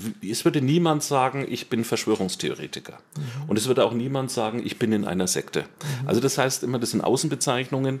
Ja, bei dem Begriff Sekte, also herkömmlich wird damit ja auch eine äh, psychische und finanzielle Abhängigkeit auch unterstellt. Es handelt sich, so könnte man vielleicht sagen, um konfliktträchtige Gruppierungen die aber ja sehr stark organisiert, geschlossen oft sind, mit einer Führergestalt, mit einer ganz klaren Ideologie. Das war für uns Weltanschauungsexpertinnen und Experten doch auch sehr interessant, dass wir plötzlich gemerkt haben, mit diesen Verschwörungsideologien, das gleicht ja oft solchen versekteten Strukturen, ne? also geschlossenen Systemen. das, Ja, ja eine und auch, ja. genau. Ähm, und äh, es gibt da natürlich auch Akteure, ich habe äh, bereits Ivo Sasek angesprochen, der Schweizer Sektengründer mit der organischen Christusgeneration. Er geht davon aus, in seiner Gemeinschaft sei Christus wiedergekommen und jetzt geht es darum, das Gericht abzuhalten, zu vollziehen, die bösen Drahtzieher, Übeltäter zu identifizieren und Gericht über sie abzuhalten. Von daher erklärt sich auch, warum Ivo Sasek diese ganzen Aktivitäten betreibt mit Klagemauer TV.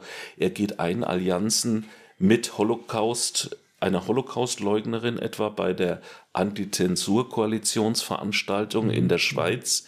Da hat äh, Silvia Stolz, die langjährige Lebensgefährtin von Horst Mahler, gesprochen. Sie hat den, sie leugnet den Holocaust. Es hat dort der Präsident von Scientology gesprochen. Also äh, er versucht da, Sasek, äh, ganz stark eben ähm, ja Allianzen zu schmieden, Bündnispartner zu bringen. Und er betreibt massiv eine Strategie der Verunsicherung. Anderes Beispiel, es ist jetzt keine geschlossene Gruppe, es ist eher eine Bewegung, das ist diese Anastasia-Bewegung. Sie hat jetzt vor allem das Thema Ökologie für sich entdeckt. Man wirbt mit dem Zauberwort Familienlandsitz. Das heißt, ein ein Hektar großes Grundstück zur Selbstversorgung. Und das ist für viele Menschen sehr anziehend. Ne? Also Nachhaltigkeit, Klimawandel. Aber dass das jetzt plötzlich völkische, auch antisemitische Siedler sind, das ist von außen oft nicht so erkennbar. Und es gibt Beispiele, wir haben in Bayern solche Siedlungen, wir haben solche Siedlungen etwa auch in Sachsen-Anhalt. Äh, Ich hatte dort auch mal einen Vortrag, wo sich Veda Elysia angesiedelt hat. Die maßgeblichen Betreiber davon, also Mike Schulz und seine Frau, sind in diese Szene, in die rechtsextreme Szene involviert. Er hat an NPD-Kundgebungen teilgenommen, von der, von der Kundgebung von der identitären Bewegung. Also da sieht man, wes Geistes Kind die entsprechenden Repräsentanten sind. Ich bin froh, dass ich Sie eingeladen habe, weil ich kenne relativ viel esoterischen Kram. Wir haben ja vorhin darüber gesprochen. Es war ja mal eine Zeit lang mein Job, äh, mich gegen diese Menschen äh, sozusagen zu wehren. Äh, aber ich war natürlich überhaupt nicht vorbereitet auf das, was Sie jetzt erzählen oder was in dem Buch stand auch. Das ist ja sehr erschreckend. Kommen wir vielleicht mal dahin, dass wir darüber sprechen, was tun wir denn dagegen? Was kann man machen? Ich denke, es muss vor allem auch um eine ideologische Auseinandersetzung gehen.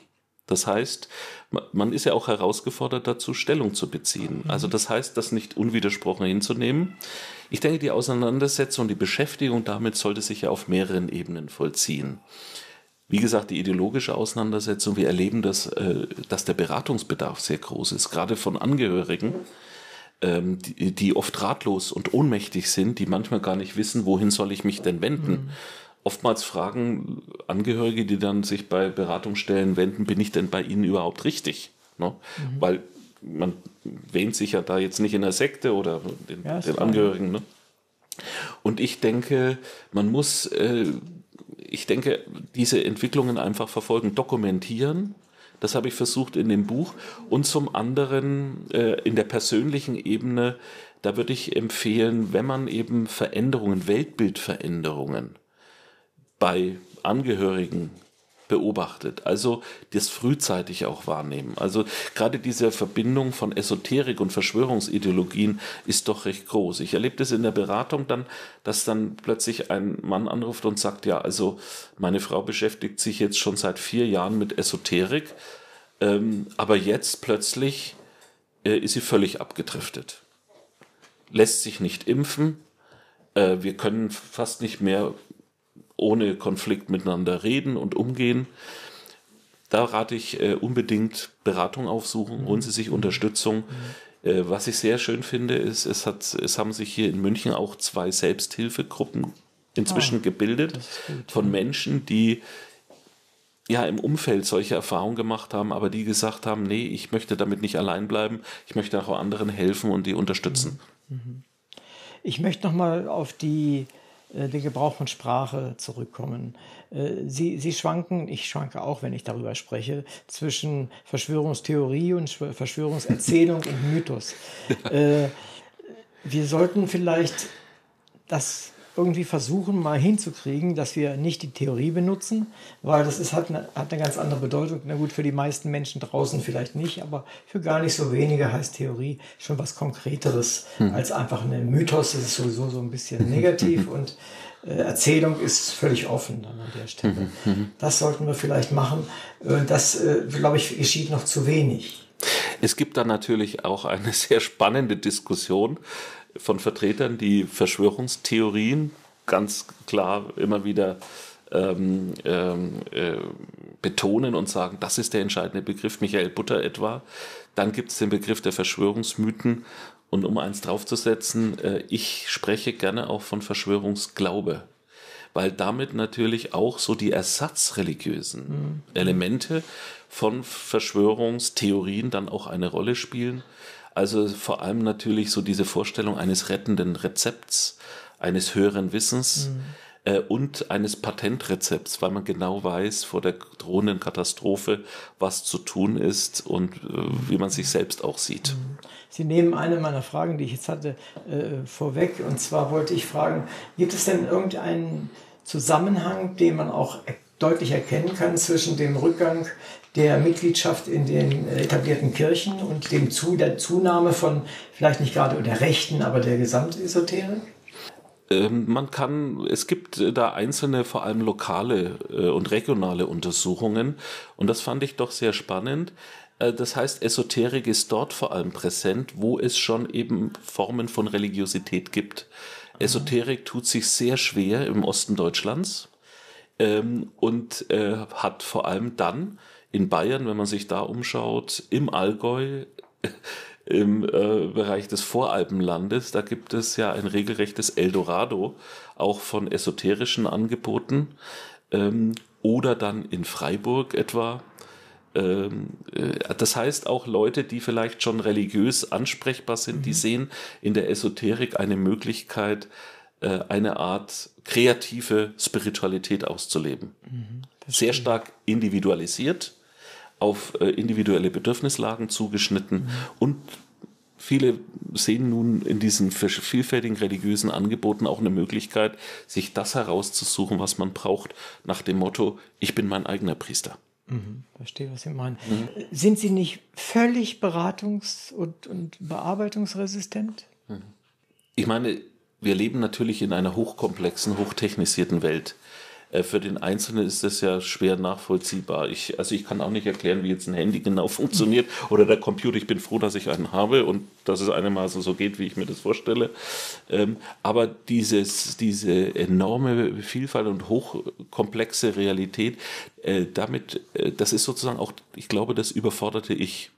Und da meinen dann manche doch vielleicht, ja, äh, ja, eine Sehnsucht nach einfachen Antworten, auch das Misstrauen, dass sich das irgendwie dann auch artikuliert, indem man dann eben zu Theorien greift, wo man sagt, naja, also das ähm, ist doch alles hochgefährlich, was uns da mhm. geboten wird. Also da spiegelt sich wieder dieses Misstrauen und der Verdacht. Asien ist ja nun ein besonderer Fall. ja. Äh, Sie wissen bestimmt auch was über Asien in der Richtung. Natürlich. 2018 äh, war ich mit Kollegen in äh, Tokio und in Seoul, wo wir eben auf den Spuren neureligiöser Bewegungen gewesen sind. Ähm, das sind ja auch Länder, die sehr stark von Technik auch bestimmt sind. Und Südkorea ist da vielleicht ein großer Ausnahmefall. Denn dort ist es so, man hat ja immer gesagt, je ähm, technisierter ein Land ist, desto mehr würde die Religiosität abnehmen. Ja. Bei Korea ist das nicht der Fall. Das ist also die große Ausnahme. Uns ist aufgefallen in, in Seoul, äh, wie viele religiöse Angebote, auch christliche Angebote, das ist ja eher protestantisch geprägt. Mhm. Ähm, das ist uns auf Schritt und Tritt begegnet, natürlich auch christliche Fundamentalisten auch die Zeugen Jehovas am Straßenrand, Endzeitprediger natürlich.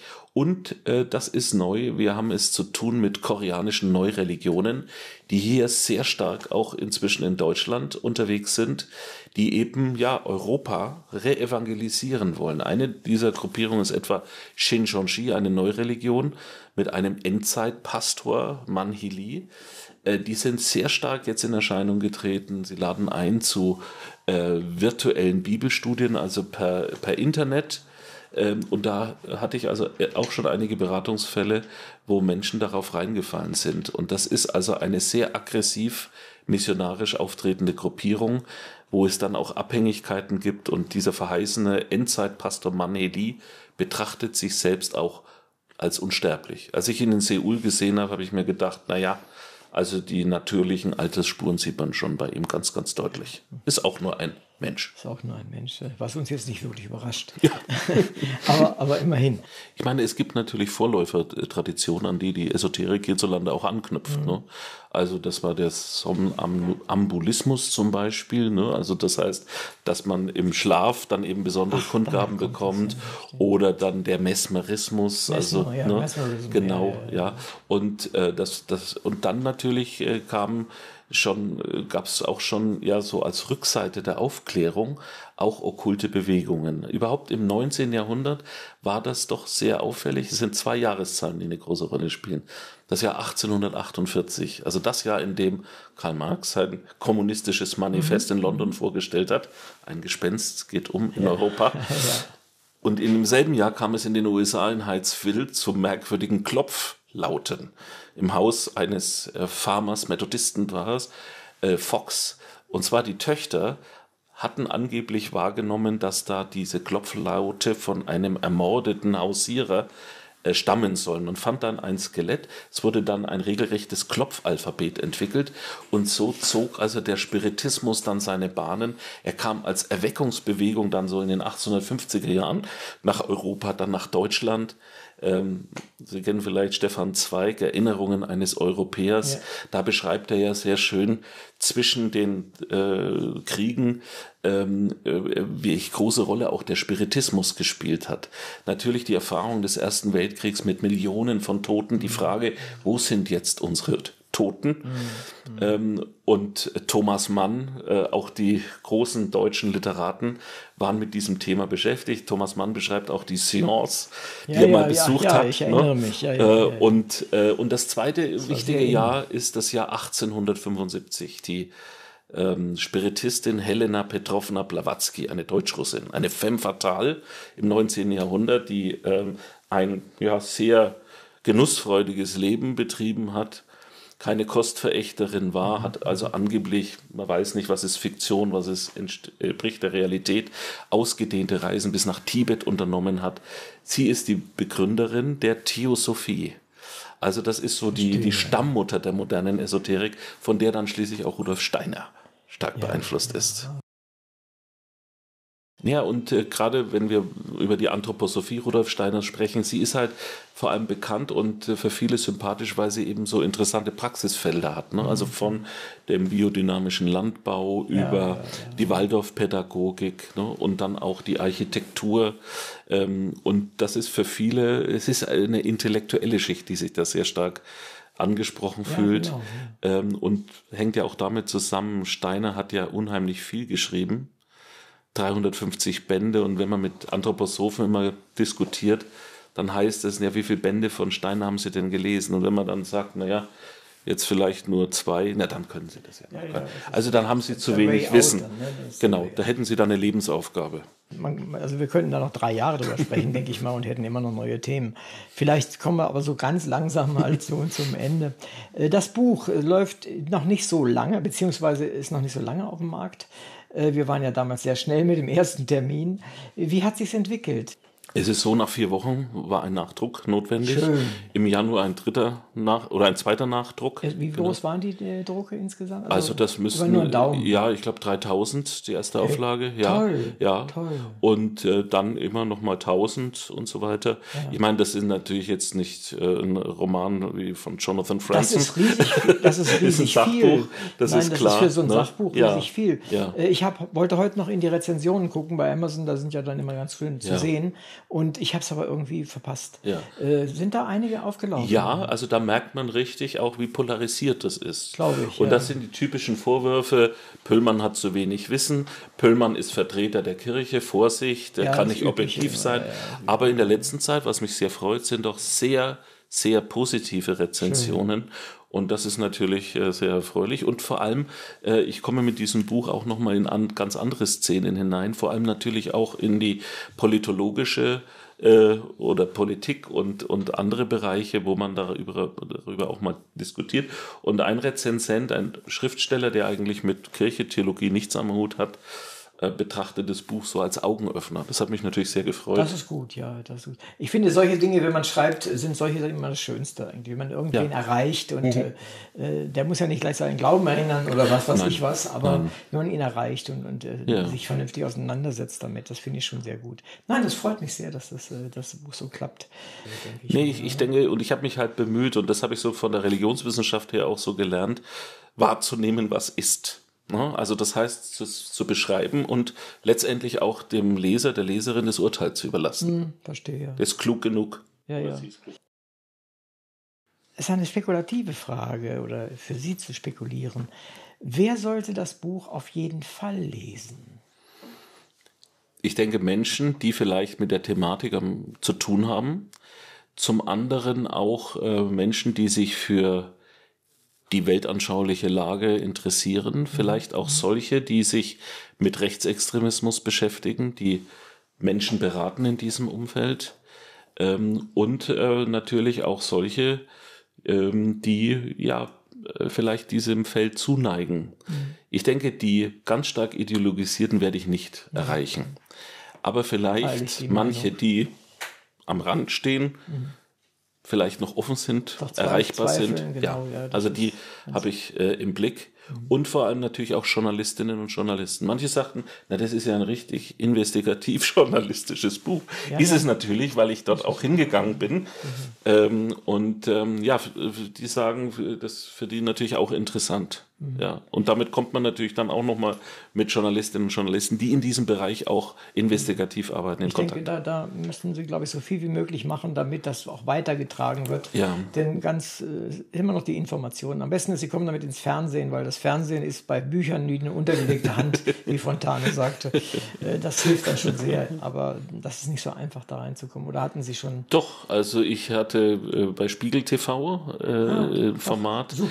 Ja, oder dann wird man halt angefragt in anderen Zusammenhängen, gut, Dreisat oder so. Ja, Ja, ja. Wenn es einmal, wenn einer mal Ja. sozusagen äh, Ja. nachfragt, dann hilft Ja. das sehr. Und da bin ich unbedingt bei Ihnen. Machen Sie das, weil das, das hilft Büchern ungeheuer. Und auch gerade Ja. in diesem Buch, das hat es ja auch verdient an der Stelle, dass wir uns mit dem Thema auseinandersetzen, auch wenn wir kritisch sind oder was auch immer. Ja, wie geht's weiter mit der Esoterik und der rechten Esoterik? Wie, wohin wird sie gehen? Was wird sie tun? Ich denke, die Thematik wird uns weiter beschäftigen. Äh, Sie ist ja unheimlich anpassungsfähig und wie gesagt, sie hat ein spezielles Sensorium für die individuellen wie gesamtgesellschaftlichen Krisenlagen und von daher ist sie sehr marktförmig orientiert, anpassungsfähig und wir müssen abwarten, wie es jetzt auch politisch weitergeht, ne? auch im Blick auf die Weltlage. Und ich denke, wir werden es weiterhin auch mit Verschwörungsideologien zu tun haben. Es gibt unheimlich viele Krisenherde in unserer Welt. Wir erleben das ja jetzt hautnah in Europa mit. Ähm, Und das ist natürlich dann immer auch das Betätigungsfeld von Ideologen und auch teilweise geistigen Brandstiftern. Und da müssen wir einfach auch auf diese Radikalisierungsprozesse achten und auch ähm, ja, dagegenhalten. Sie als Kirche tun das an der Stelle. Ich beziehe mich mal auf Bayern. Sie als Kirche tun es. Sie äh, in unserem Zuschauerraum Sie tun es für die katholische Kirche ähnlich. Tut der Staat genug? Oder der ja, Freistaat? Ja. Also ich möchte sagen, in, in Bayern, was die Beratungsstellen angeht, sind wir eigentlich in einer ganz guten Situation durch Vernetzungsaktivitäten, etwa mit Leuten, die eben aus dem Bereich ähm, Beratungsangebote für Rechtsex, also für, für äh, gegen Rechtsextremismus für Betroffene, dass sie sich dorthin wenden können.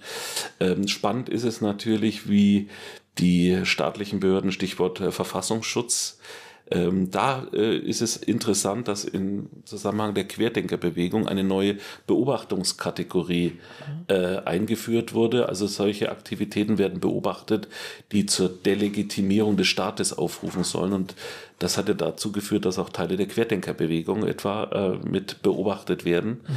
Ähm, ich denke, dass das ist wichtig, äh, dass da genau hingeschaut wird. Aber letztendlich bleibt natürlich ein Rest. Man kann nicht alles kontrollieren, nicht alles beobachten.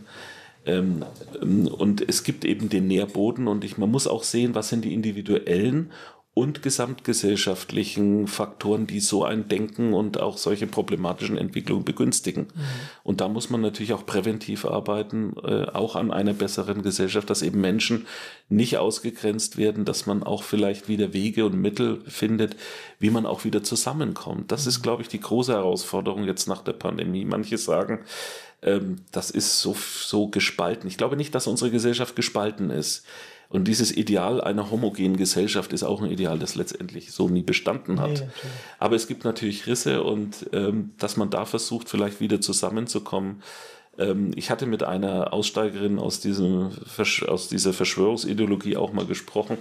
Sie hatte vorgeschlagen, vielleicht wäre es gut, auch mal positive, kleinere Projekte zusammenzubauen. Das heißt, dass Menschen überlegen, wo können sie zusammenarbeiten, sich einsetzen, engagieren für eine gute Sache. Aber ich finde, so ein bisschen verschwören ist wie ein bisschen schwanger. Das wird nicht funktionieren. Nee, also wir haben das Beispiel Xavier Naidoo. Ne, zehn Jahre lang verschwörungsideologischen Unsinn verbreitet, Ja. höchst problematisch, antisemitisches Ja, ja, ja, Gedankengut und jetzt ein drei Minuten YouTube-Video, das auch höchst meines Erachtens höchst fragwürdig ist. Ich sage, mit seinem Liedtext, wenn man sich davon lösen will, dieser Weg wird kein leichter sein. Ja, ja. Er wird steinig also und hart. Ne? Äh, es gibt dann schon solche Mutmaßungen, äh, dass Xavier Naidoo irgendwie einen vorbereiteten Text wohl nachgesprochen hat, dass er unter Druck gesetzt worden sein soll oder dass er jetzt auch instrumentalisiert würde. Also Verschwörungsgläubige finden immer wieder Erklärungen. Ja. Es bleibt dabei ja keine Frage offen, so sagen sie es. Ja. Äh, zwei kleine Fragen noch, wenn, mhm. Sie, wenn Sie mögen. Wenn Sie morgen etwas ändern könnten, ob realistisch oder nicht, was würde das sein? Das ist eine schwere Frage. äh,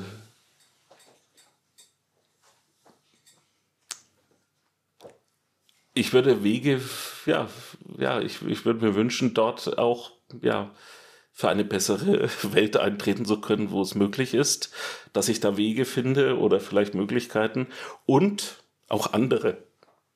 Dass andere sich einsetzen. Ja. Ah, ja. ja. Oh, ja. ja. Das ist ein schöner Wunsch. Also das kann man nur unterstützen.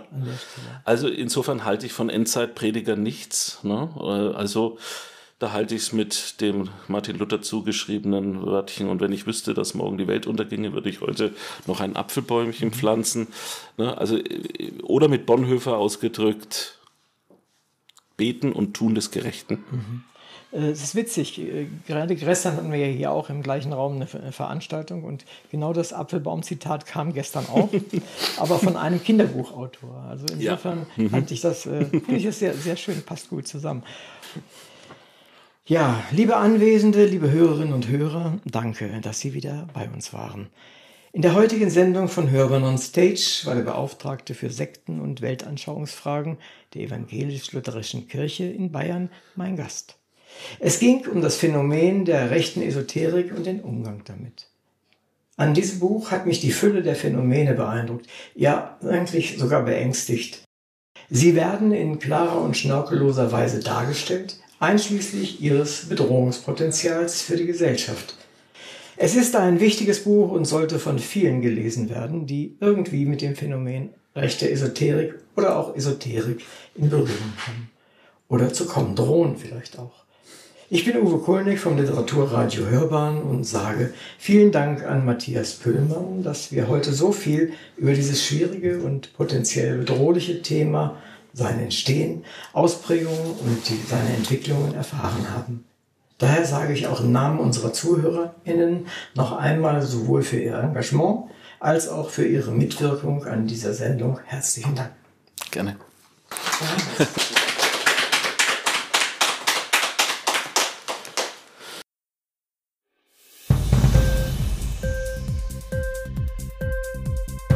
Hat dir die Sendung gefallen? Literatur pur, ja, das sind wir. Natürlich auch als Podcast. Hier kannst du unsere Podcasts hören. Anchor, Spotify, Apple Podcasts, iTunes, Google Podcasts, radio.de und viele andere mehr.